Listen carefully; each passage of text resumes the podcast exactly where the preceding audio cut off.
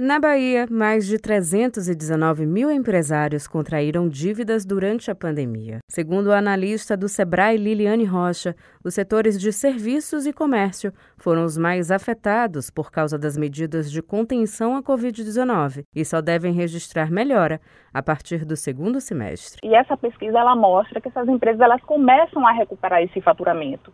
Como eu mencionei, não na mesma velocidade que antes mas existe sim a perspectiva de me melhora aí desse cenário, né? Elas começam a melhorar esse faturamento.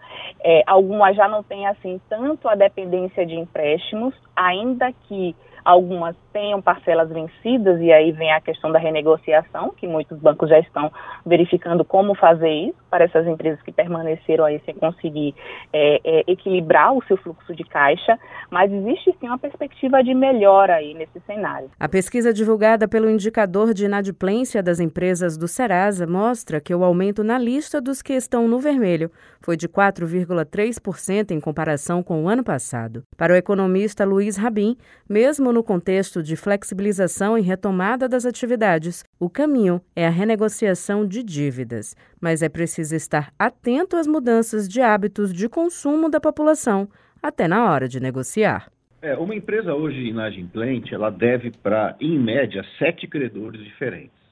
Né? Você tem aí vários fornecedores, vários bancos, então é muito difícil, na situação atual, uma empresa conseguir sair da inadimplência quitando à vista todas as suas dívidas. Né? Dever para sete credores diferentes não é, não é, fácil resolver a situação é, tão rapidamente assim. Né? Então, a, a, a forma da que as empresas estão encontrando para tentar é, sair dessa situação é renegociar com esses credores. Né? Então, é, processos de renegociação é a forma mais, é, não vou falar mais fácil, mas é a menos difícil. Né? E para quem está na lista das mais de 319 mil empresas inadimplentes da Bahia, pode consultar a melhor forma de parcelamento de dívida no site do Serasa. Juliana Rodrigues para Educadora FM.